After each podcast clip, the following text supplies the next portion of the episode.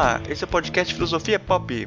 Eu sou Murilo Ferraz e aqui comigo está o Marcos Carvalho Lopes. Esse é o nosso episódio número 35 e hoje falamos sobre o filósofo Richard Rorty. Nesse episódio a gente tem a interpretação do trecho do livro do Richard Rorty, interpretado pela atriz Maria Elisa. O livro Canção Estética e Política, Ensaios Legionários, do Marcos Carvalho Lopes, está de promoção até o dia 30 desse mês por R$ 25 no site da editora Mercado de Letras. O link está aí no post. Para acompanhar o Filosofia Pop, você pode visitar o nosso site filosofiapop.com.br, que tem, além do podcast, textos sobre diversos assuntos filosóficos e também espaço para você deixar os seus comentários. Nós também estamos no Twitter como arroba filosofia pop e no Facebook com facebook.com barra podcast filosofia pop, tudo junto. Mas eu tenho o nosso e-mail que é o contato arroba filosofiapop.com.br. Para receber os nossos episódios na hora em que forem lançados, você pode assinar o nosso feed no seu celular. No nosso site tem um guia explicando como fazer isso. O Filosofia Pop é um podcast que aborda filosofia como parte da cultura. A cada 15 dias, sempre às segundas-feiras, a gente está aqui para continuar essa conversa com vocês. Vamos então para nossa conversa sobre Richard Rorty.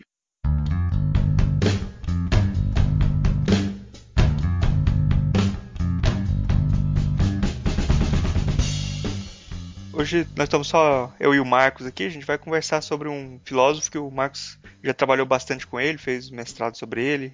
Acho que no doutorado também você trabalhou com ele, com Hort? Foi, doutorado também eu trabalhei com Hort. Bom, a gente vai falar sobre o filósofo Richard Hort. E você está perguntando para o Marcos aí quem foi o Richard Hort. Bem, o Richard Hort é um filósofo norte-americano. É, a gente pode dizer que é um filósofo contemporâneo, porque ele morreu em 2007, né? É, nasceu em 1931. E ele, ele ficou famoso quando um documentário.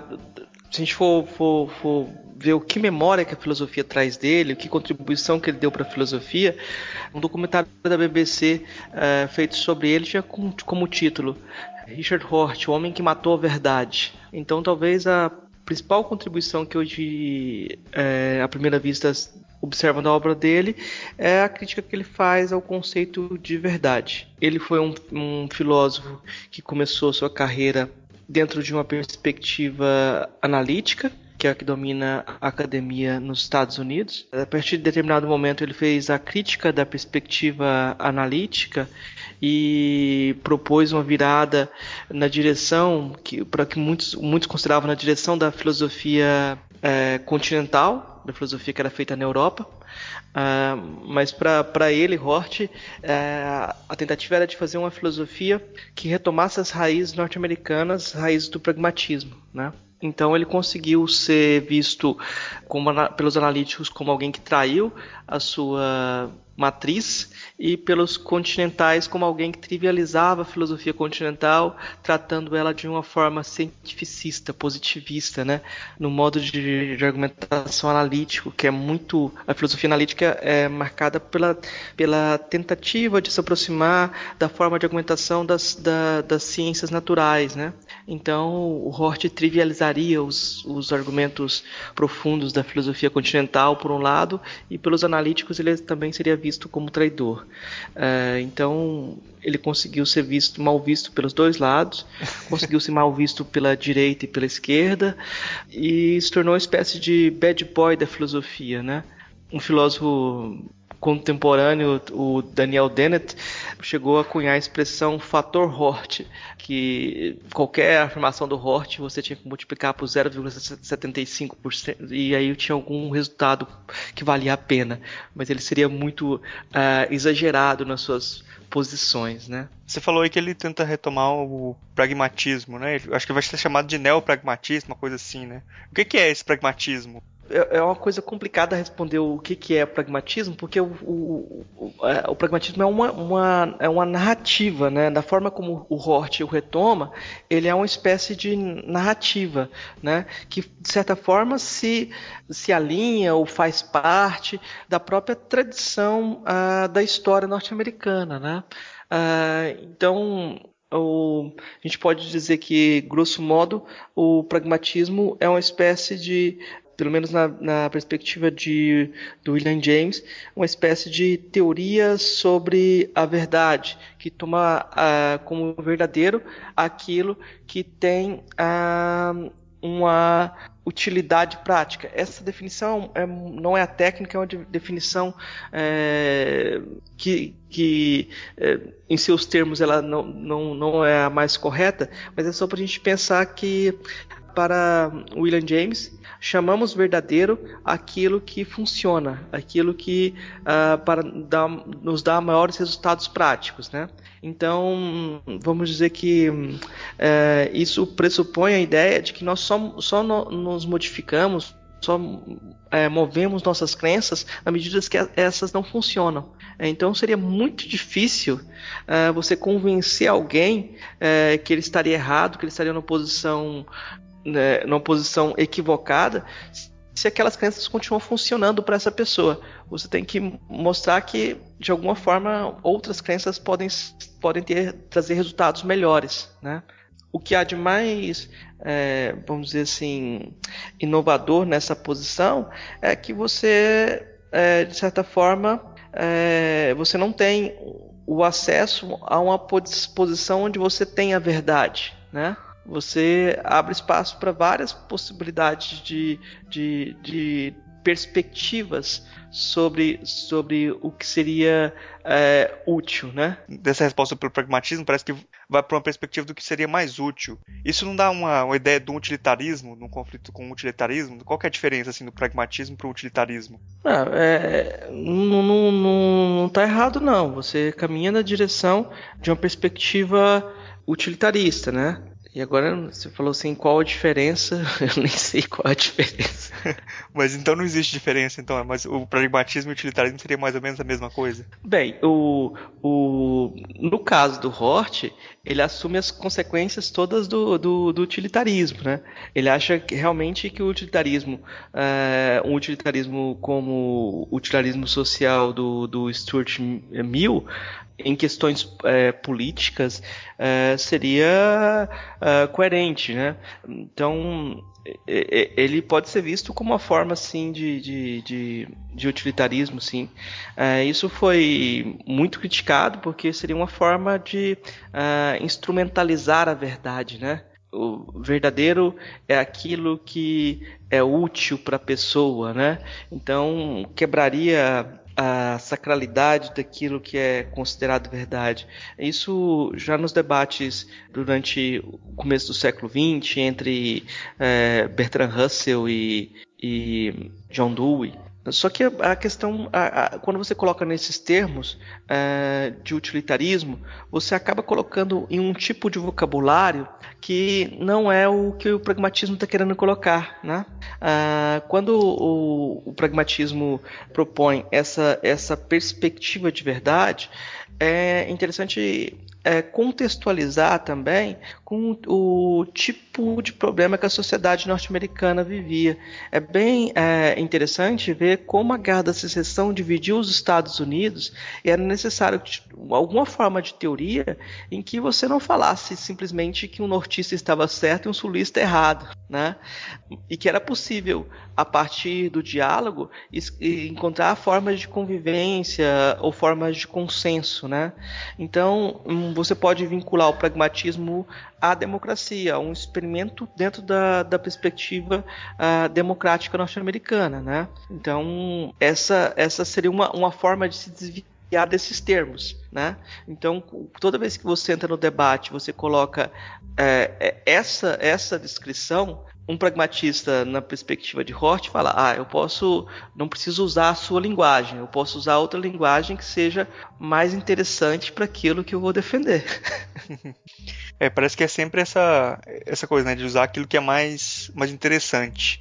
É, aí você falou muito também sobre verdade e aí que parece que esse é um conceito importante aí nessa, nessa, nessas ideias do Hort. O que, que ele falava sobre, sobre a verdade? É, quando a gente pensa num, em fazer uma investigação, parece que a gente está buscando o objetivo da investigação é alcançar a verdade. Então, todos os cientistas, é, desde Platão, estariam buscando a verdade.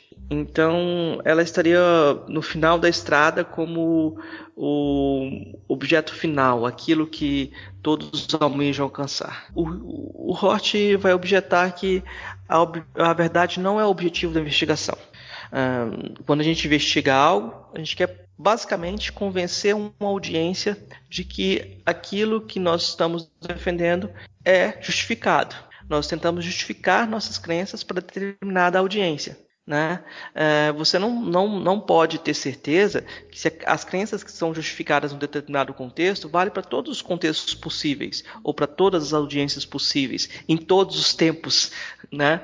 Então ele substitui a ideia de é, busca pela verdade pela busca de uma solidariedade maior em relação a determinadas descrições, em relação a determinadas narrativas, em relação a determinadas teorias. Né? Então, quando, quando mais gente é convencida ou, ou que, aquela, que aquela perspectiva é justificada, mais gente a utiliza. Né? Então, é, é esse desvio que o Hort faz. Ele vai dizer que existe um problema quando você acha que você está buscando a verdade. É, o grande problema é que muita gente acha que encontrou a verdade. e, e, aí você tem perigos é, sérios políticos e para a construção de dogmas também, né? É, quando você tem essa perspectiva pragmatista, você tem uma forma de falhabilismo, no mesmo sentido do, do Popper, né? Você pode experimentar teorias e né, vai utilizando uh, vai se valendo delas na medida que elas funcionam. Quando elas não funcionam mais, você vai ter que procurar outras descrições que sejam mais interessantes. Né? Então você vai dizer assim, ah, mas uh, então os investigadores não buscam a verdade. Hum, eu, eu diria que é por aí. Quando você pensa que alguém está defendendo sua, seu mestrado, seu doutorado, doutorado. Uh, de certa forma, o objetivo é convencer, primeiramente, aqueles que estão avaliando. Para isso, ele fala numa determinada linguagem, ele usa determinado vocabulário que aquela banca, aquele grupo pode reconhecer como uh, verdadeiros, entre aspas, né? Então, uh, nossas falas sempre são para Hort a, princípio, nossas falas são sempre de, de tentativas de justificar nossas crenças para determinadas audiências. E nunca podemos ter certeza que, que uh, chegamos a, a, a, crenças que valem absolutamente para todas as audiências. Né? É só, só um, um um, desvio aqui que é interessante. Ah, uma das únicas vezes que eu vi o Hort falando de crenças que seriam válidas, assim, transhistoricamente, uh, foi quando o, tratando de questões políticas como o feminismo, sabe? Uh, sobre direitos das mulheres. Aí ele falou: não, essa, esse tipo de, de crença nós podemos afirmar que, que, que, são válidas em qualquer contexto, né? A defesa da igualdade de direitos entre gêneros, né? E aí você pode fazer uma, uma crítica, ele validaria críticas que são feitas uh, de forma anacrônica. É, essa, essa posição dele a gente pode dizer que é, é bem política, né? E se justifica também num, em um contexto. Mas é uma coisa que também parece que o, quando você fala dessa, dessa, coisa pragmática, parece que fica sempre um joguinho de o que você fala não é necessariamente o que você quer dizer, que você tem um outro objetivo, que você está usando aquele discurso para chegar ao seu objetivo que sempre está oculto ali, parece. É mais ou menos por aí? Eu não diria que o objetivo está oculto. Hum, porque o objetivo acaba sendo explícito. Pro, pro, na perspectiva do Hort, uh, o objetivo não é é, filosófico, o objetivo é ético e político. O objetivo é sempre a construção e o. A construção não, porque a, a filosofia não tem força para construir, mas uh, o nosso desenvolvimento uh, em termos democráticos. Né? Uh, então, ampliar a conversação, incluir mais gente na conversação e, e isso seria uma espécie de objetivo é, tácito da perspectiva pragmática, né? Mas você está certo que é, para o Hort vale uma, uma afirmativa que a gente pode colocar uma sentença que vai soar muito mal para muitas pessoas, que seria primeiro projeto, uh, depois princípios. isso, isso parece muito deslocado, porque as pessoas querem primeiro partir de princípios, elas têm os princípios que são uh, inegociáveis, e depois elas vão uh, construir seus projetos, né? Uh, mas o Hort ele, ele acha que nós temos que saber para onde que a gente onde a gente quer chegar. E eu acho que todas as pessoas acabam tendo premissas que não são negociáveis. E essas premissas fazem parte do projeto, projeto, os projetos que elas defendem, né? De forma, de forma que você, eles estão ocultos dentro da argumentação de cada pessoa.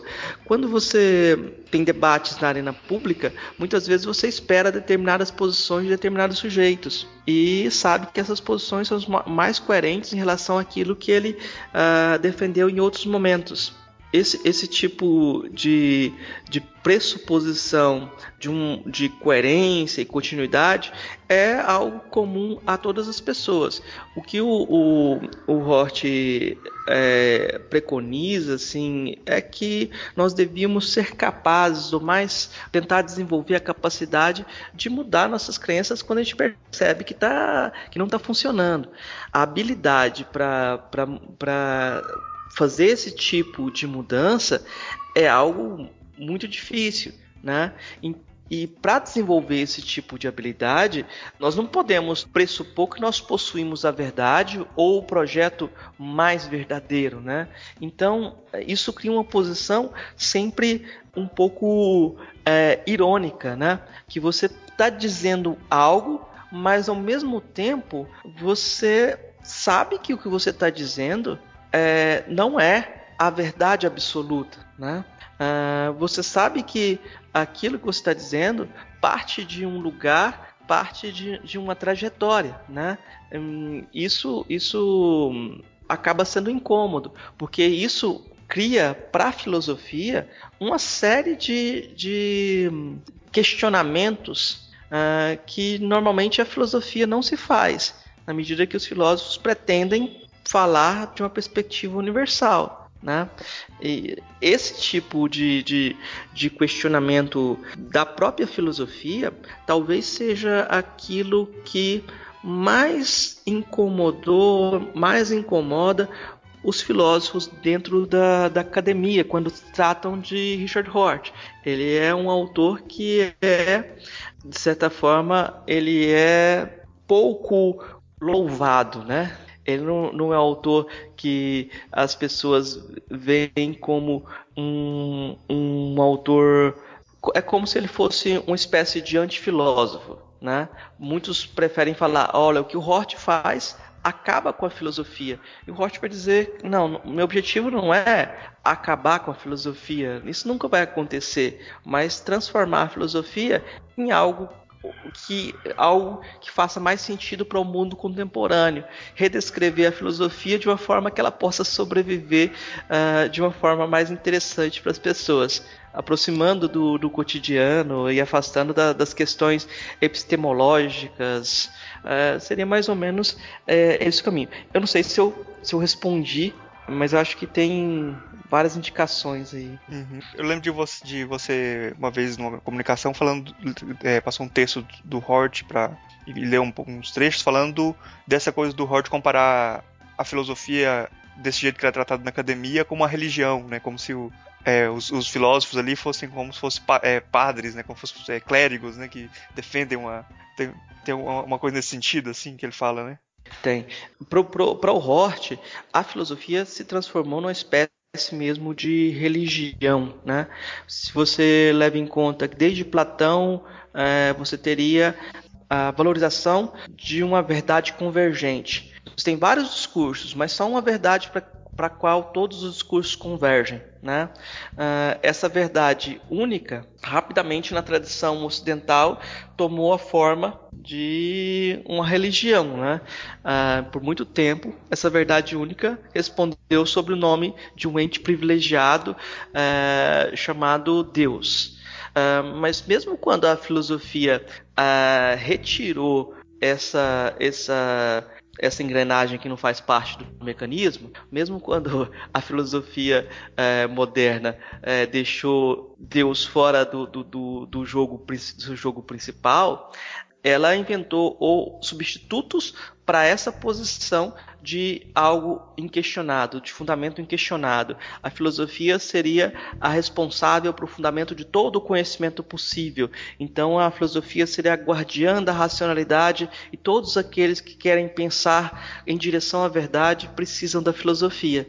E aí você pode falar palavra de salvação, porque é esse o caminho. E é, nesse, se você segue nessa via, os filósofos são os guardiões da verdade e se colocam, uh, reivindicam uma posição privilegiada em relação ao conhecimento, né? E aí eles se tornam uma espécie de, de, de, de padres, de sacerdotes, né? Sacerdotes uh, dessa ideia de convergência, né? Dessa ideia de uma verdade convergente a gente pode dizer assim de, que essa é uma perspectiva que vem do Ocidente. Né? Nós somos, nós somos aqui no Brasil também colonizados por essa perspectiva, porque se a verdade é convergente, é, se todos os raios apontam para o mesmo lugar, esse lugar não é definitivamente o Brasil, porque quando os, os, os discos voadores descem, eles só descem na Califórnia, eles não, não, não descem por aqui, né? Então essa convergência, a ideia de uma verdade convergente, acaba apontando para um tipo de hegemonia também política, econômica de algumas nações sobre outras, né? É, acho que você, você escreveu já, trabalhou algum tempo também sobre o, com o debate, um debate do Hort com Humberto Eco também, né? O que que, o que que os dois defendiam assim de, de um lado e de outro e como foi esse debate? É, o, a minha dissertação de mestrado foi sobre esse debate e é, de início eu ia trabalhar outro autor, mas é, meu orientador é, morreu, né? E, e aí eu tive que pegar outro tema e é, fui trabalhar com o professor Gonçalo Palacios, e o Gonçalo Palacios foi um dos primeiros uh, nos Estados Unidos a escrever uh, uma tese de doutorado sobre o Hort. Né? Um, inclusive, o, o Gonçalo trouxe para o Brasil muitas, muitos dos questionamentos do Hort em relação à filosofia. Depois nas indicações eu indico alguma coisa dele para pagar meu, meu dízimo. é... Mas então é, o Gonçalo me indicou é, para trabalhar esse debate entre o Hort e Humberto Eco, que está no livro Interpretação e Superinterpretação. Existem outras pessoas que fazem parte desse debate, mas elas não são figuras centrais. O debate acaba se centrando nessas, nesses dois personagens. Humberto Eco ele vai criticar a perspectiva do Hort porque Aí tem uma coisa é, bem é interessante, curiosa, porque o Humberto Eco também reivindica uma, uma herança pragmatista, né? Só que ele, ele reivindica uma herança pragmatista a partir de Peirce, de Charles Sanders, Sanders Peirce. Então, o Peirce era, era um, um cara que trabalhava é, em laboratório, né? Ele era um cientista, né?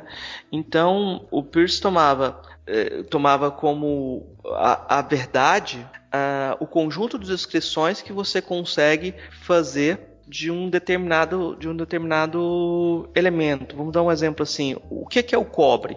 Essa pergunta não pode ser respondida de forma direta, mas você vai responder ela com as várias propriedades que o cobre tem. Você vai falar da dureza do cobre, de quanto uh, de quando ele consegue, ele é derretido, a que temperatura, uh, etc. Você vai descrever um monte de, de características do cobre e assim você define o cobre. Você não vai ter a para o Peirce, você não, não consegue eh, chegar a uma definição não relacional. Toda definição que você faz, ela está sempre relacionada a, a algo, né? Mas para o Peirce, a, a, você tem que sempre fazer suas descrições tendo em vista uma, uma verdade. O Peirce, de certa forma, não abre mão da, da ideia de que a realidade limita as descrições que nós podemos fazer do mundo, né? E esse é o ponto problemático aí, né?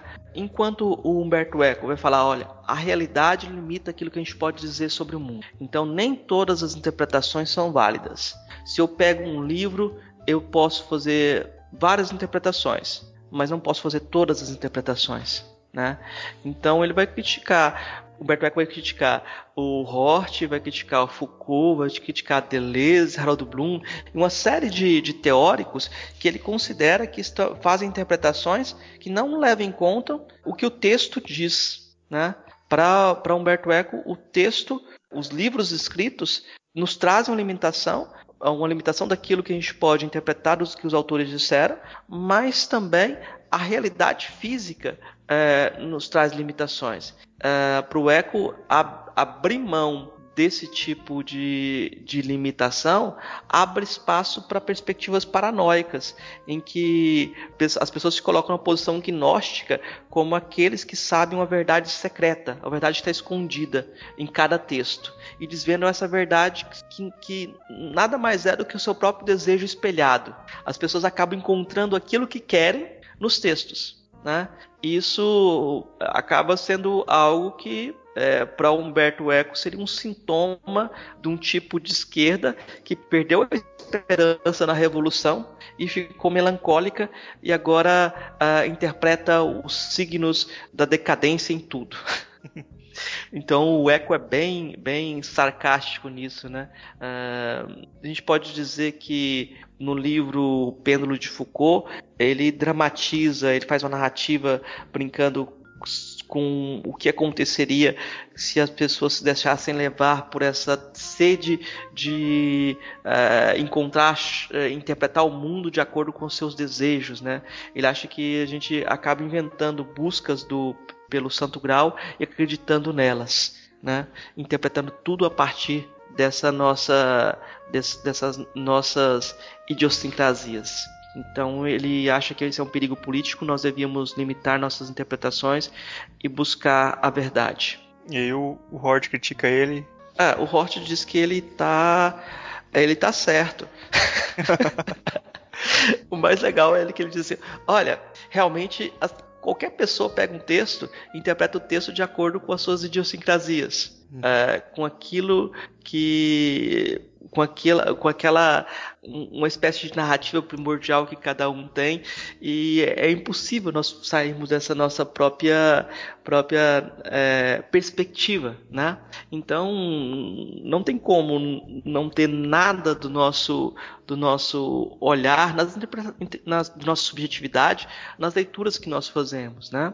Uh, só que o Hort se nega totalmente a aceitar essa essa narrativa do Hort, do, do que Humberto Eco faz, porque para o Hort o que Humberto Eco faz limita a priori a, a inovação. É como se nós não pudéssemos ter leituras novas do mundo, não pudéssemos criar é, metáforas novas e não pudéssemos transformar a, a realidade não pudéssemos transformar nossas per perspectivas sobre o mundo. Então, essa, essa descrição, do, do, esse tipo de descrição do Humberto, que Humberto Eco faz, é, para o Hort é, não é interessante, né? porque para ele o, o, problema do eco é achar que você vai ter uma verdade convergente no final do, do caminho, né? E nessa perspectiva de ter uma verdade convergente, você abre mão da solidariedade e, e da conversação. Né? Ah, para o Roth, a conversação social é suficiente para limitar aquelas interpretações que são, de alguma forma, interessantes daquelas que não são interessantes. Né? E essa crença na, na, na, na autolimitação ah, da conversação social, pra, produzida pela, pela, pelo diálogo em sociedade, é que para Hort, é, os limites são dados pela própria sociedade. Você não pode pressupor limites a, a priori, senão você, você acaba com espaço de inovação. Né? É, então, é, vamos dizer assim, vamos colocar numa metáfora aqui, né? uma metáfora para entender as duas perspectivas. Assim. Quando o Marco Polo foi para a Índia, ele viu um animal lá de quatro patas com um chifre e deduziu logicamente pelas categorias que ele tinha que aquilo era um unicórnio. Só que era um unicórnio diferente. O unicórnio era diferente das descrições que tinha na Europa. Então, ao fazer isso, ao definir de acordo com as categorias que ele já tinha, ele não abriu espaço para inovações semânticas, para uma nova palavra para identificar aquele ob objeto estranho, né? Ele trabalhou com a linguagem que ele já tinha, né? Então, o, ele abrigou aquele animal que a gente conhece hoje como rinoceronte dentro da categoria que já existia para ele, unicórnio. Né? Uhum. Ah, o Hort, na, na, perspectiva do Hort, quando você está aberto a encontrar coisas que não cabem no seu vocabulário, você poderia ver o unicórnio como algo, ah, uma metáfora que perde uma nova descrição. Né? Ah, pede um, uma nova nomenclatura, que quebra aquela nomenclatura que você já tem. Né? Então você precisaria, para o Hort, ter sempre essa abertura para novas, novas possibilidades de descrição, novas possibilidades de, de ver o mundo. Tem um, um, texto aí que a gente vai colocar no final do programa aí que fala um pouco sobre isso, né? sobre a visão como uma poesia para poderia gerar no, essas novas palavras também, né? Essa relação é. com a filosofia e, e, e a poesia também. É, o, o, uma coisa interessante é que o, o, o que o, Eco está atacando é os, são os excessos interpretativos. Ele acha que os excessos interpretativos geram perigos políticos. Nesse debate, no debate do livro, o, o Humberto Eco acaba tratando, ele tem um, um, um, texto mais longo, ele trata de vários aspectos, né? E o, a resposta do Hort é feito de meio de improviso e ele acaba dando, o Hort acaba dando uns, uns foras, assim, por exemplo, ele fala assim que uma chave de fenda, você tem definida que a chave de fenda serve para para apertar parafusos, mas você pode usar a chave de fenda para abrir um saco, para abrir uma caixa de CD. Aí ele pega e fala coçar o ouvido, por exemplo. Aí Humberto Eco depois não perdoou, falou: olha, coçar o ouvido eu não aconselho. Não aconselho meus filhos a coçarem o ouvido com chave de fenda.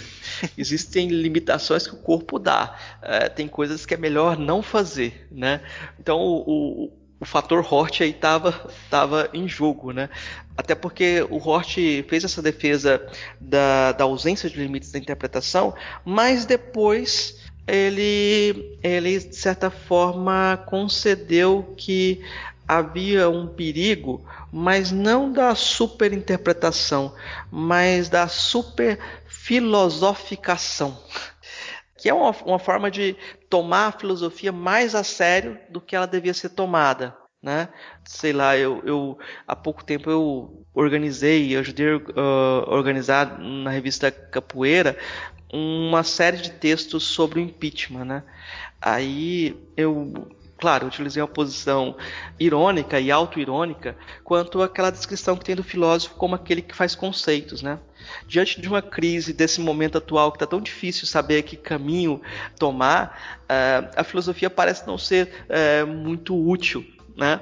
Uh, parece que a filosofia, a única coisa que o filósofo pode fazer é criar conceitos, né? O Hort acharia isso muito muito pouco. A gente tem que, teria que começar a falar de, de, de, coisas mais materiais e mais práticas, né? Então ele pediria menos filosofia nesses momentos.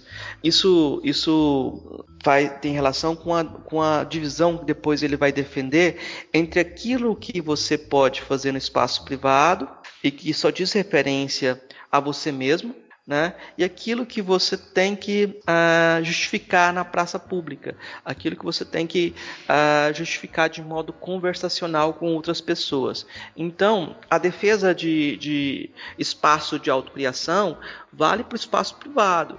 No espaço público, você tem que uh, justificar as suas crenças de modo conversacional, buscando certo tipo, certo consenso. Ah, em termos educacionais, ah, isso significa que antes de você partir para um caminho de individualização, você tem que passar por um processo de socialização.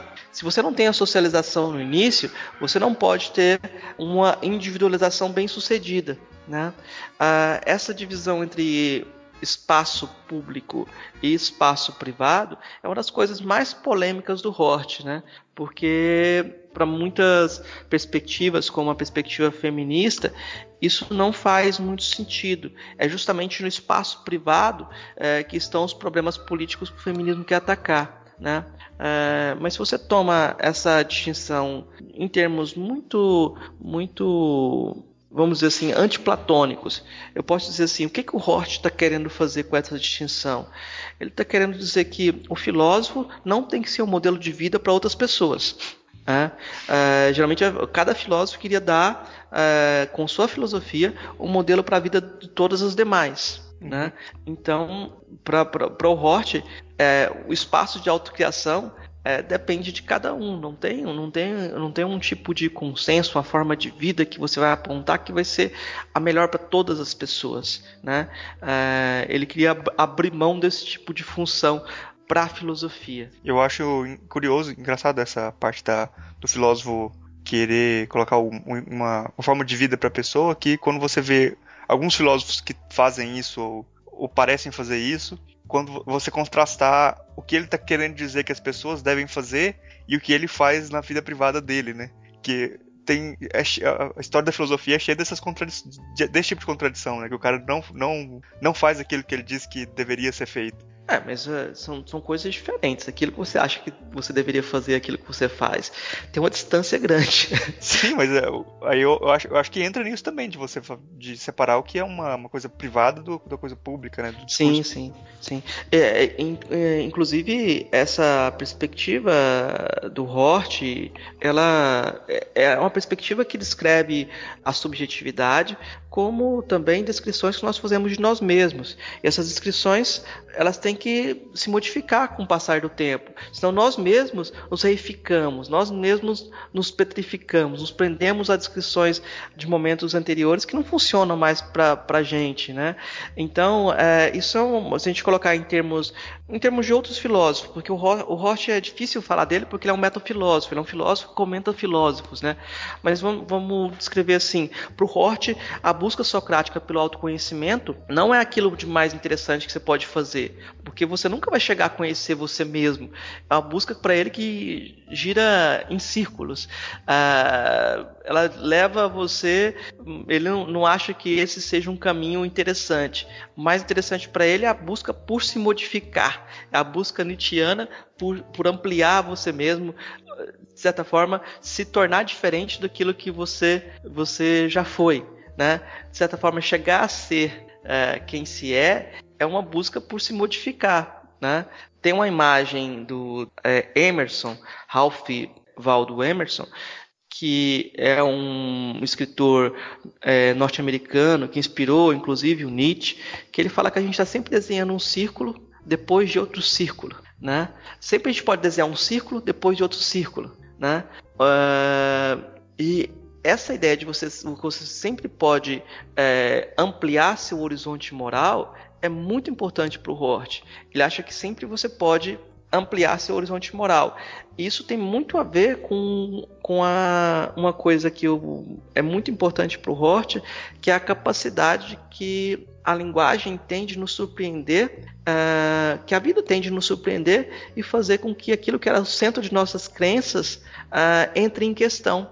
É, então, de repente, você, você tem assim é, uma certa, certa abertura laica para a ideia de conversão. De vez em quando nós temos que mudar os caminhos das nossas vidas para viver melhor, né? É, parece que nessa, na perspectiva que o Hort tinha de, de pensamento dele na política, teve um no momento ali do 11 de setembro, parece que teve um, um tipo dessa ruptura dele, assim, de de pensar que a, o, o, jeito que ele trabalhava não, não fazia mais sentido. Tem uma coisa assim nesse sentido também? De... O Roth, ele, é muito curioso isso, porque vale, vale é, é, é mais ou menos o que você estava falando antes. O Roth defende um tipo de perspectiva de mudança, de você procurar se modificar, mas o Roth tem poucas modificações, ele tem pouca abertura para modificação na filosofia dele. Isso é muito curioso quando você se aproxima da, da, da perspectiva do Roth, porque é, até uma coisa eu vou, vou volto para a pergunta depois, né? mas eu encontrei um poema do pai do Hort, o poema foi escrito em 27, 1927, e o pai do Hort era um poeta é, promissor e depois larga a literatura pela, pela política, né? E aí o pai do Hort escrevia que existem centenas de coisas mais importantes do que a verdade. É, então ele desprezava a ideia de, de, de, de, buscar a verdade e acha que a filosofia deve se preocupar com questões mais palpáveis, questões políticas, sociais, etc, etc. É, de certa forma, você pode dizer grosseiramente assim, numa, num, numa interpretação excessiva, assim, que o Hort vai, vai traduzir em prosa muito dessas intuições do, do, do, do, do pai dele, né? vai traduzir em filosofia. É, esse tipo de perspectiva. Desde o primeiro artigo do Hort, quando ele era um filósofo analítico é, sério, o primeiro artigo que ele publicou, ele a primeira frase assim, o pragmatismo volta a estar na moda. Mas só cerca de 20 anos depois que ele, ele foi, começou a falar de uma virada pragmática, né? Então, é, é, de certa forma, você tem uma imagem. Você pode dizer que alguns pensadores são como porco, porco espinho, né? Que ele só tem uma, uma, única ideia e repete aquela mesma única ideia, né? E outros são raposas, que eles são capazes de farejar e modificar o tempo todo o que, procurando aquilo, o que há de novo. Eles não, não, não se fixam, né? O Hort é uma espécie de porco espinho que defende. Uh, defende as raposas. Todo, defende as raposas. Ele defende que todo mundo deve se comportar como raposas. Então, o que eu acho que, que. Não sei se o 11 de setembro vai ser um marco de virada dentro do pensamento do Hort. O Hort, o Hort de certa forma, o, o livro que você vai encontrar, a filosofia do Hort mais é, condensada, onde você vai encontrar é, poucas modificações em termos do que ele vai dizer durante o, o restante dos anos, é o livro de 1989, o Contingência, Ironia e Solidariedade. Lá ele tem posições já políticas que, grosso modo, ele vai, vai modificar pouco essas posições políticas. Mas nessa época ele teve um, uma espécie de desafio sobre o que, seria o papel do intelectual. E ele, ele não, não acreditava que havia espaço para que alguém ocupasse a posição que John Dewey ocupou na década de 30. A ideia de um intelectual que espelhasse a nação, sabe? Alguém que ocupasse a posição profética, que fosse a consciência do próprio tempo. Para ele, é, essa era uma, um tipo de reivindicação anacrônica.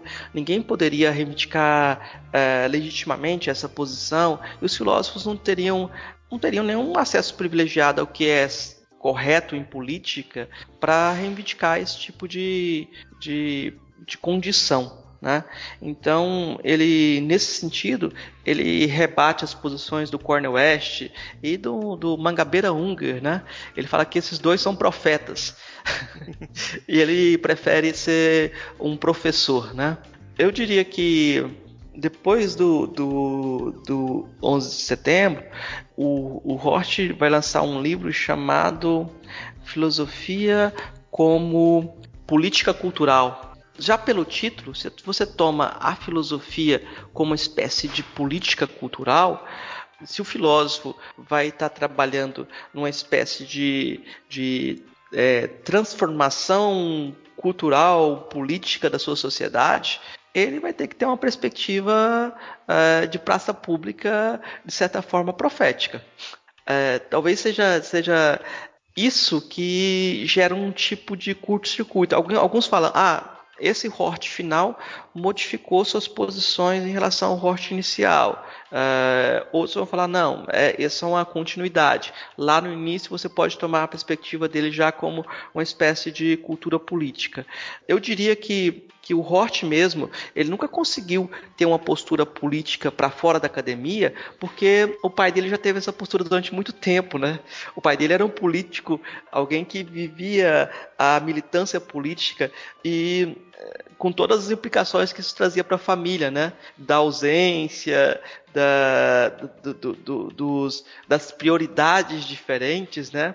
É, e o Roth não assumia isso como a forma de vida que ele queria ter. É, quando ele escreve é, sua autobiografia, é, um pequeno ensaio autobiográfico, já no fim da vida, ele comenta assim que é, os filhos dele são advogados, são empreendedores sociais e conseguem ter uma intervenção política prática muito maior que ele como filósofo conseguiu ter, né?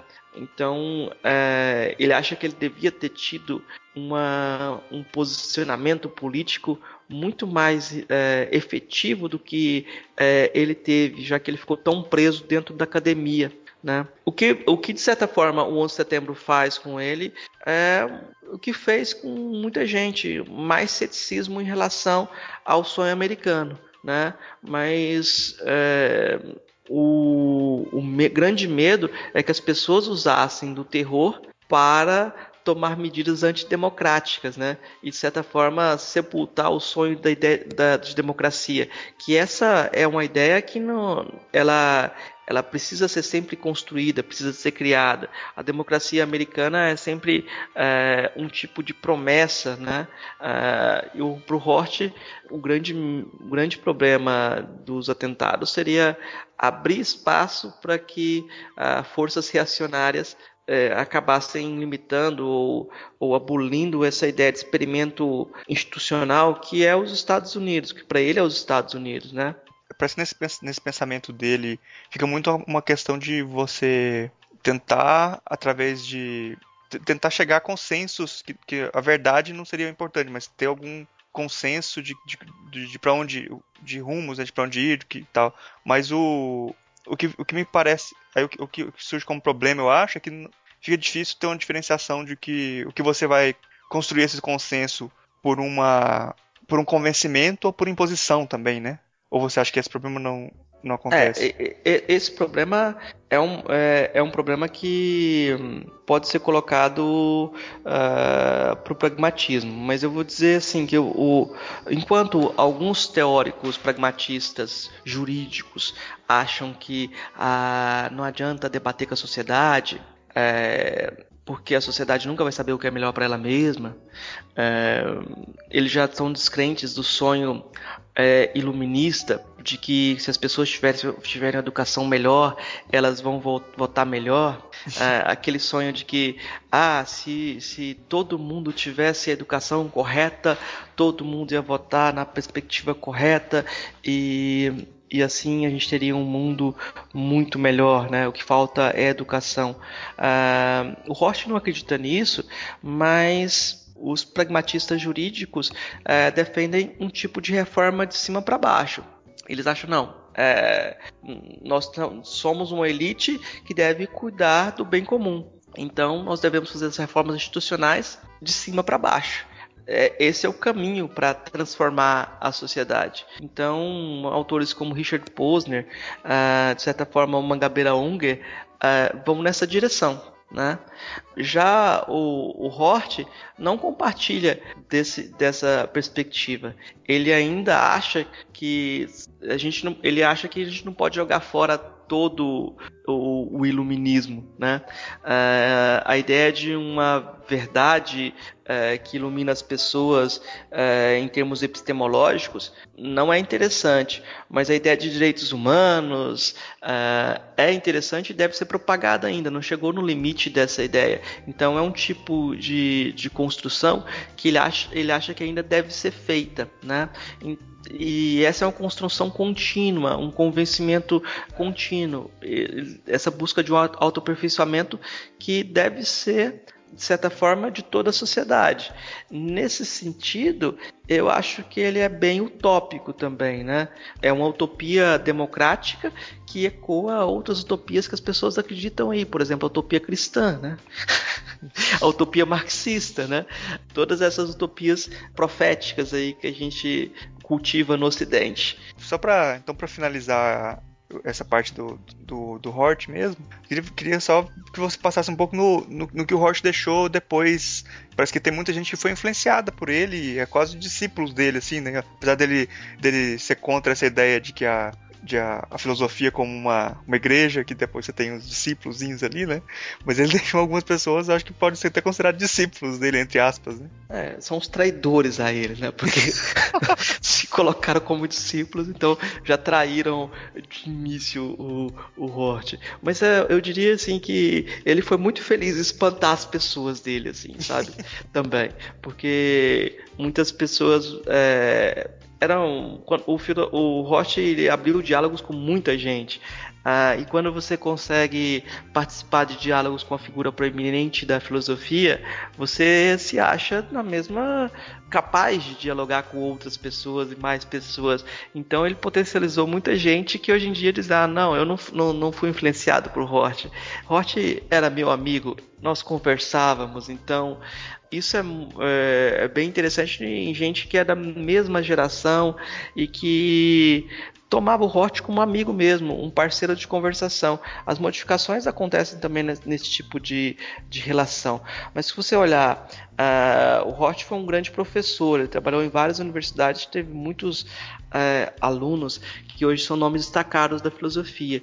Uh, eu diria que os dois mais destacados são os dois que refletem dois lados da, da, da filosofia do Hort, assim por um lado, você tem essa perspectiva que o Hort era alguém extremamente cuidadoso com a linguagem, com a análise dos, dos outros autores também. Ele tinha uma capacidade analítica muito grande, né, de trabalhar quando necessário com a linguagem técnica. Isso é que deixava muitos filósofos e deixa ainda muitos filósofos analíticos muito é, chateados, porque quando ele critica a filosofia analítica, ele critica a filosofia analítica usando a filosofia analítica, né? Então, nesse sentido, existe um, um, um dos grandes filósofos contemporâneos é o Robert Brandon e ele de certa forma torna explícito muitos dos silêncios do Hort, é, é, porque o Hort muitas vezes não argumentava sobre as posições, é, ele simplesmente descrevia e, e é, achava que isso era suficiente né, para mudar. Pra, ele não, não, buscava criar o consenso dentro da comunidade filosófica, assim. Ele propunha novas descrições. Ele achava que com a linguagem literária, com a capacidade é, da escrita, ele poderia tocar as pessoas para modificar a sua postura. Mas o Brandon, de certa forma, ele caminha para traduzir é, muito das intuições do Hort em termos é, consensuais, né? É, mas se você pegar assim, ah, vou estudar o Brandon, ele escreveu um livro é, tornando explícito, assim, o título é em inglês, eu estou traduzindo aqui livremente. É, o livro deve ter umas 800 páginas. Então, se para tornar explícito você demora 800 páginas, é complicado. Pouca gente vai ler você. Então, ele é um autor extremamente técnico, extremamente para dentro da academia. Ele trabalha com leituras dentro da academia, né? Uh, já um outro ex-aluno do Hort, esse é, até a década de 90 se diria, dizia neopragmatista, depois é, não mais usou essa designação, é o Cornel West. E aí a filosofia do Hort serviu para o Cornel West como uma espécie de abertura. Uh, se a filosofia não é mais essa busca de representar a verdade, de fazer um sistema que represente a verdade, uh, o que, que, a filosofia pode ser? E o Cornel West vai dar uma resposta em praça pública, né? E a, a resposta dele é, é uh, um pragmatismo profético, né? Essa tentativa de ocupar um lugar dentro da conversação pública para ser a voz dos afro-americanos, uh, para ser uma voz é, da esquerda democrática nos Estados Unidos. Então, por um lado, você tem o Cornel West que busca essa dimensão pública do pragmatismo, por outro, você tem o Robert Brandon. Eu diria que essas duas figuras são as que mais se destacam, mas tem várias outras, uh, como Richard Schusterman, que faz a adaptação do pragmatismo para trabalhar com a questão do corpo na estética, né? Ele fez trabalho sobre o hip hop, tratando do hip hop como um, algo de valor estético, né? Então ele propõe uma redescrição do que a gente chama de estética para levar em conta o corpo. É, você tem Uh, o John McDowell, que também está na teoria, trata de filosofia da mente. Uh, o número de filósofos que foram alunos do Hort e que têm destaque são, é, é, é muito grande. Os que admitem influência direta dele é pequeno. e, e, e, essa mesma pergunta vale para o Brasil também, né? Assim, eu, isso é bem interessante. Quem, quem, no Brasil que foi influenciado por Hort e traduziu o Hort também, né? Aí você tem na psicanálise o Jurandir Freire Costa, que desde a década de, de 80, final da década de 80, tentou traduzir o que, que consequências para a psicanálise tinha a descrição que o Hort faz da subjetividade. Aí o Hort tem lá um livro chamado A Filosofia e o Espelho da Natureza. O Jurandir fez A Ética e o Espelho da Cultura. O, o Roth separa o espaço público e o espaço privado. O Jandir Freire tem um livro chamado Razões Públicas e Emoções Privadas. Uhum. É, são tentativas muito interessantes de uh, apropriar-se da, da, filosofia do, do Hort.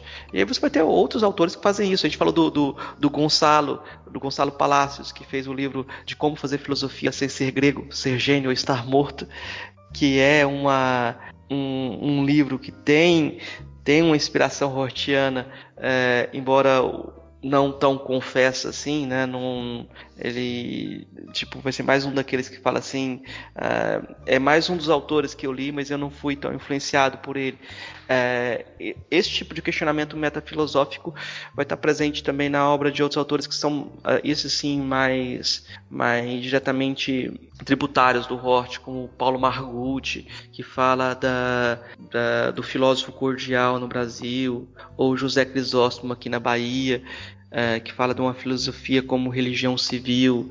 É, na, na, na, USP, o professor Paulo Eduardo Arantes é, escreveu um livro sobre o departamento francês de ultramar, criticando a postura dos filósofos é, uspianos. Então a grande, a grande onda hortiana é uma grande de, é uma onda de questionamento de qual é a função da filosofia afinal das contas. Né? Então você tem várias, várias pessoas respondendo a essa onda de questionamentos, né?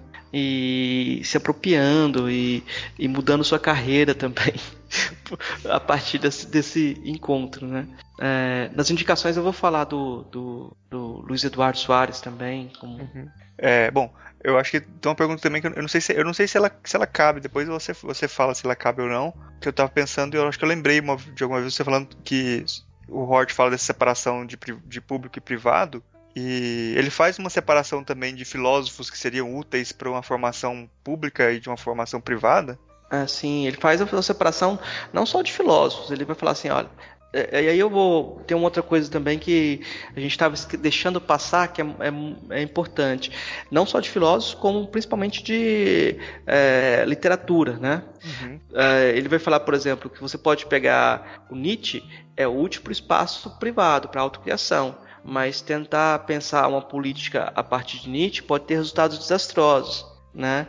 Então, outros filósofos como Habermas têm muito mais utilidade quando você busca o consenso do que quando você busca a autocriação. Então, você tem uma, uma espécie de divisão entre. Você pode olhar assim, tem outros, alguns filósofos que, que pendem mais para o espaço privado e outros pendem mais para o espaço público.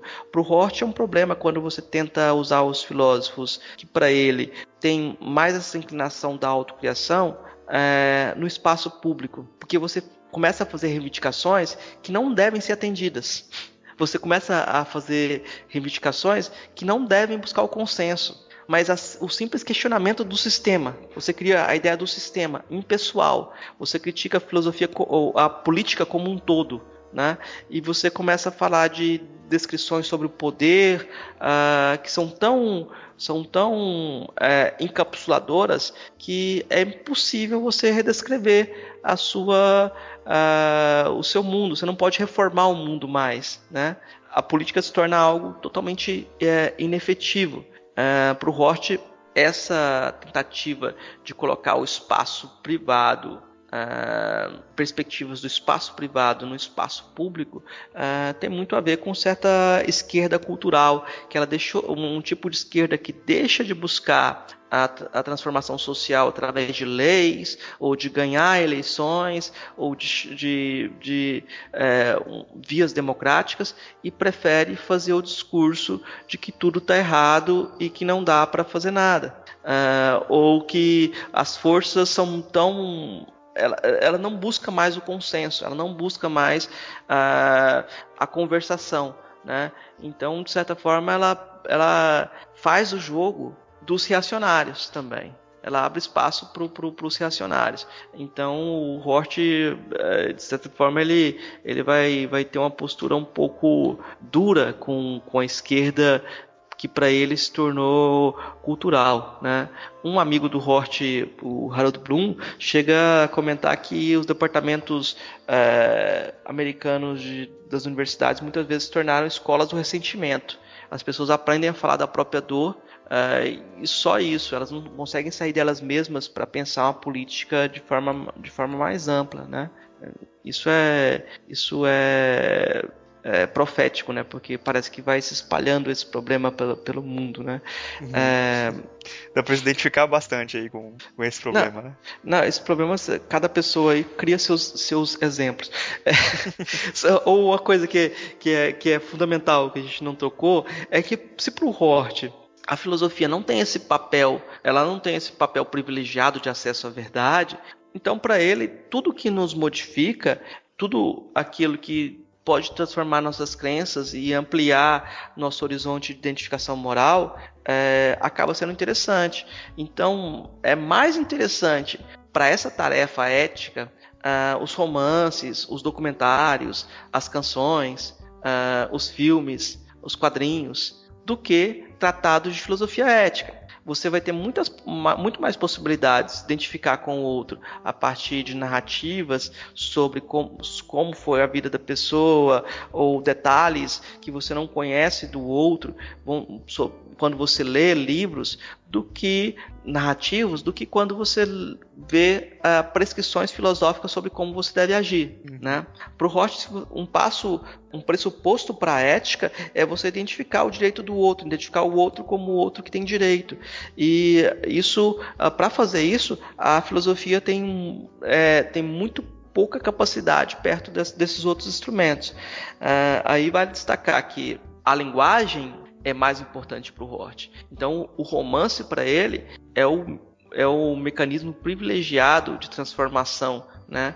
Porque uh, na perspectiva hortiana nós precisamos de nos transformar a partir da linguagem. Então, embora tenha citado filmes, músicas, canções, esses meios o Hort mesmo citava, mas ele nunca trabalhou eles de forma. É, nunca foi o foco dele esse, esses instrumentos, mas sim a valorização do, do romance e da literatura como aquela que, como essa, essa, esse mecanismo que nos ajuda a ampliar nós, nós, nós mesmos. Uh, a gente pode dizer assim que se sempre a filosofia buscou uma verdade convergente, a literatura sempre mostrou que é possível vários tipos de discurso, vários tipos de discurso sobre o, o mesmo assunto. A literatura nunca é, procurou trazer a verdade última. E nisso, uh, para o Hort, ela nos ensina melhor como nos redescrever, né? Aí é, vale lembrar que um, talvez uma palavra-chave para pensar o Hort seja, seja essa: redescrição. Você procurar redescrever, redescrever-se, redescrever o mundo, né? buscar uma nova perspectiva, uma nova narrativa que torne as coisas mais é, interessantes e produtivas. Bom, eu acho que a gente já, já fez um, uma trajetória bacana aí do Hort, né? Você acha que já pode ir para as indicações ou tem mais alguma coisa que você quer acrescentar nessa? Não, eu, eu não, não fiz roteiro. Então, você, isso, isso pode colocar no negócio. A gente foi falando aqui e na medida que a gente foi falando, foi, foi a gente alguma coisa, né? Eu posso ter falado muitas coisas que, que não se encaixam e provavelmente eu falei muitas dessas assim que algum especialista vai vai, vai falar, olha, não é bem assim. Não é bem assim. Né? Aí eu posso falar assim, não, esse é o meu hort. É, ele não tem limites para leitura, né, para interpretação. Não, aí que tá, os limites sociais acontecem, né? As pessoas vão falar assim, olha, isso não é, não é bem assim, e eles vão poder provar isso mostrando textos, mostrando que é, em certos momentos eu não fui é, tão consistente ou justificado no que eu disse. a limitação social acontece e acontece o tempo todo. Nesse ponto o Roche está certo. Ele pode dizer assim, olha, se não tem limitação social, uh, seus limites são, são dados pelo quê? Não é pela sociedade que lê, não é a sociedade que estabelece os limites. Você vai falar, não, é uma entidade metafísica que está aí, é, que nos dá os, os, limites do que é interpretação válida ou não válida. É, aí você vai ter que apelar lá para o monstro, monstro espaguete voador lá. Pra... tá certo. Então vamos para as indicações, então, né? Tá. Beleza. Marcos, você trouxe alguma coisa para indicar aí pra gente hoje? Eu trouxe sim. Eu vou. Ah, eu vou indicar coisas que eu acho é, interessantes. Para quem gosta de, de, psicanálise, esses livros do, do Jandir Felipe Costa que, que eu citei são muito interessantes para uma primeira aproximação da, da filosofia do Hort. Mas também tem um outro psicanalista chamado Adam Phillips, que tem textos também é, interessantes sobre, sobre o, o, apropriações interessantes aproximações interessantes da, da filosofia do Hort. Tem um livro chamado O Flerte, é, que é bem interessante. Tem um livro sobre cócegas. Eu vou te dar depois os títulos, você coloca lá no, na, na, nas indicações, pelo menos o, o nome dessa, dessa criatura, Adam Phillips. É, é, livros também, para continuar só no, no, nos livros, eu vou indicar um livro do, do Gonçalo, o, de como fazer filosofia sem ser grego, ser gênio ou estar morto, que é bem interessante para essa, essa crítica à filosofia acadêmica, uma crítica que tem muito de Hortiana, né? Ah, da mesma forma, o livro O Departamento Francês de Ultramar, do Paulo Eduardo Arantes, constrói esse tipo de, de de perspectiva. E um livro também muito bom que saiu lá em Goiás, chamado Máquina do Medo. é... de um tal de Marcos aí, né? É, o, o cara chama Marcos Carvalho Lopes. Esse livro ele está disponível inclusive na internet. Aí tem alguns ensaios que eu coloquei, ensaios que eu fiz sobre o Hort, que podem servir de, de, de primeira leitura assim para quem está se aproximando do Hort, né? Depois a pessoa vai precisar se aprofundar muito, mas mas é, é um tipo de, de, de apropriação que é, eu precisei fazer também, né? Deixa eu ver aqui. Partindo para romances, para quem quiser assim é, se aprofundar no, no Hort, é, eu vou indicar os livros que ele mais gostava. Assim, você pode ler Lolita do Nabokov ou Em Busca do Tempo Perdido do Proust ou, ou 1984 do George Orwell também, é, são os livros que ele trabalha mais diretamente no, na, no livro Contingência, Ironia e Solidariedade. Ele trabalha mais diretamente esses três livros, né? É, então é interessante dar uma olhada nesses romances assim, até para ver, comparar, ver como ele se apropria desses é, romances. Mas vindo para o Brasil, o Luiz Eduardo Soares é um antropólogo que foi ah, orientando de pós-doutorado do Hort. E ele ele se apropriou, de certa forma, ele, a trajetória do, do, Luiz Eduardo era bem acadêmica. Depois do encontro do Roche, por coincidência, uh, por tendência que uh, se exacerbou, ele partiu para a tentativa de, de transformar mais efetivamente o quadro da segurança pública no Brasil. Ele partiu para a atuação política mais direta, né? Mas ele criou nesse período uma espécie de romance, romances da segurança pública no Brasil. É, esses romances da segurança pública você tem uma primeira grande narrativa autobiográfica no livro é, Meu Casaco de General. Mas você pode encontrar também a contribuição do Luiz Eduardo no projeto, um projeto que ele fez, de certa forma, de intervenção em conjunto com José Padilha, que deu origem aos ao, ao filme Tropa de Elite, e aos livros Elite da Tropa 1 e 2. Né? Aí você tem, de certa forma, um, tentativas de descrever os detalhes sobre os problemas da segurança pública brasileira para que as pessoas possam intervir de forma mais qualificada uh, nessas questões. Né? E aí você, se você pensa, ah, mas o que, que tem de Hortiano ali. É, se você pegar o romance, fica mais fácil de você ver a partir da, da, da, do, do, projeto original do filme, que era, era que o protagonista fosse aquele soldado que estuda na PUC, né? Uh, que ficaria dividido entre, entre o trabalho no BOP, por um lado, e essa busca dele de, de, de se autocriar para a educação, uh, ficaria mais, de forma de forma mais evidente esse tipo de, de apropriação. No filme também você tem problemas que é esse problema do cinema nacional de tentar buscar o real. O Hort não é o filósofo que está interessado nessa busca do real, né? É, Para ele são descrições e mais descrições. Mas se você colocar isso um pouco de lado, vale o exercício de tentar ver esse filme, esses filmes a partir de uma ótica hortiana. Né? Eu acho que tem problemas aí, uh, mas principalmente nos livros, uh, são apropriações bem interessantes da, da, da filosofia do Hort. Aí eu, só para citar os quatro livros que o Luiz Eduardo construiu como uma tetralogia de homenagem ao Hort, se apropriando dessa perspectiva valorização do romance, uh, você tem Elite da Tropa 1, 2, é, tratando do, do, das questões da, da segurança pública, é, mais especificamente do papel da polícia militar, da polícia de modo geral. É, o romance Espírito Santo, tratando da, do lugar do judiciário e Cabeça de Porco, é, que trata da, do lugar das, das crianças na periferia, da, das pessoas que não têm uh, espaço para se desenvolver como cidadão, os, aquela, aqueles cidadãos que não são cidadãos né, uh, das nossas grandes metrópoles.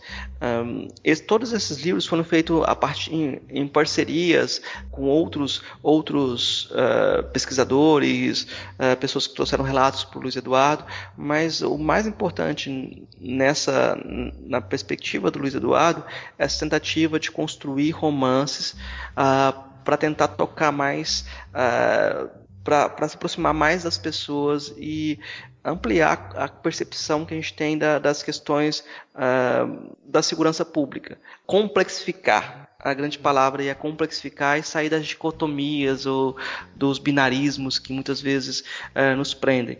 A gente tem que perceber as coisas de um modo mais, mais complexo. Né?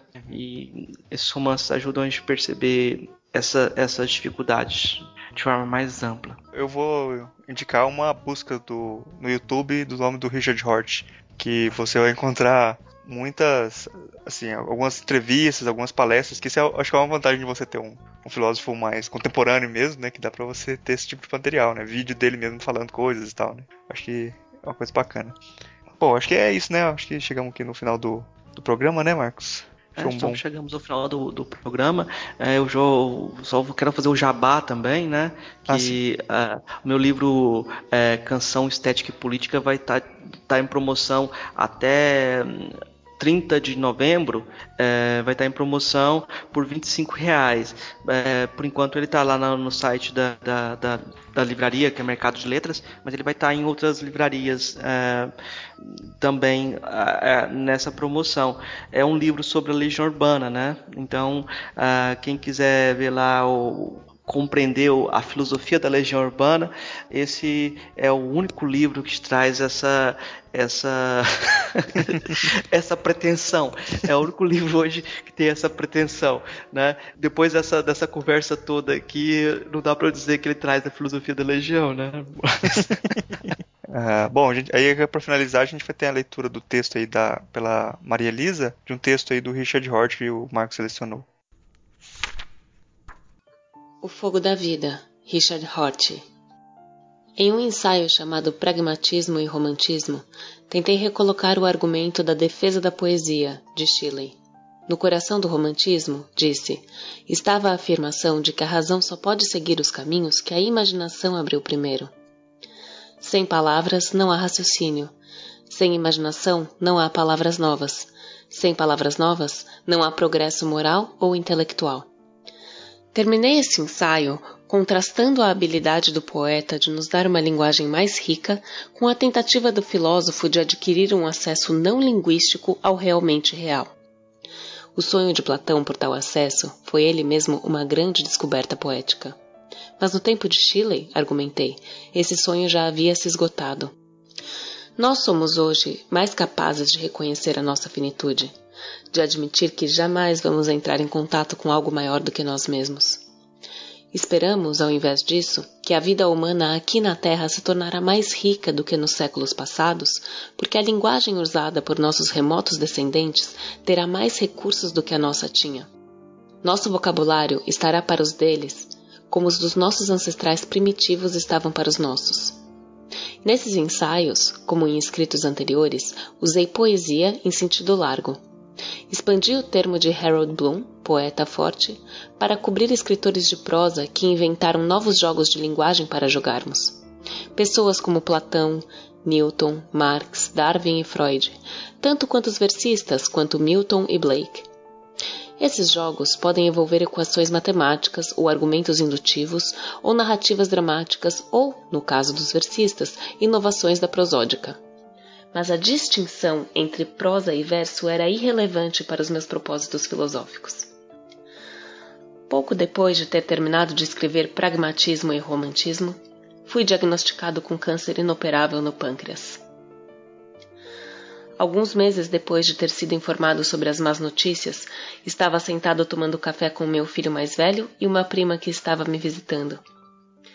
Minha prima, que é uma pastora da Igreja Batista, me perguntou se eu havia encontrado meus pensamentos se virando em direção a temas religiosos, e eu disse que não. Bem, e quanto à filosofia? meu filho perguntou. Não, respondi. Nem a filosofia que havia escrito, nem a que havia lido parecia ter qualquer ligação com a minha situação. Não tinha nenhum problema com o argumento de Epicuro de que é irracional sentir medo da morte nem com a sugestão de Heidegger de que a ontoteologia origina-se na tentativa de fugir da nossa mortalidade. Mas nem a ataraxia, liberdade de perturbação, nem seis um o ser em direção à morte, me pareciam ser o ponto principal. Nada do que tem lido tem sido de alguma utilidade? insistiu meu filho. Sim, falei sem pensar. Poesia. Quais poemas? perguntou. Citei dois velhos versos que havia recentemente escavado da memória e que estranhamente estavam me encorajando. Os versos mais citados do Jardim de Proserpine, de Swinburne. Agradecemos brevemente a todos os deuses que há, por não se viver para sempre, por jamais os mortos se erguerem, por chegar, por mais que volteie, o rio sem dúvida ao mar. We thank with brief thanksgiving whatever gods may be, that no life lives forever, that dead men rise up never, that even the weariest river wins somewhere safe to the sea. E, em seu aniversário de 65 anos de Lender, Natureza amei, e próximo à natureza, arte. Esquentei ambas as mãos diante do fogo da vida. Ela afunda e estou pronto para partir. Nature I loved, and next to nature art. I warmed both hands before the fire of life. It sinks, and I'm ready to depart. Encontrei conforto nesse meandro lento e nessas brasas gaguejantes. Suspeito que nenhum efeito comparável poderia ser provocado pela prosa.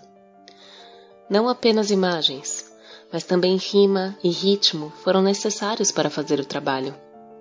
Em linhas como essa, todos os três conspiram para produzir um grau de compreensão e assim de impacto que apenas o verso pode alcançar.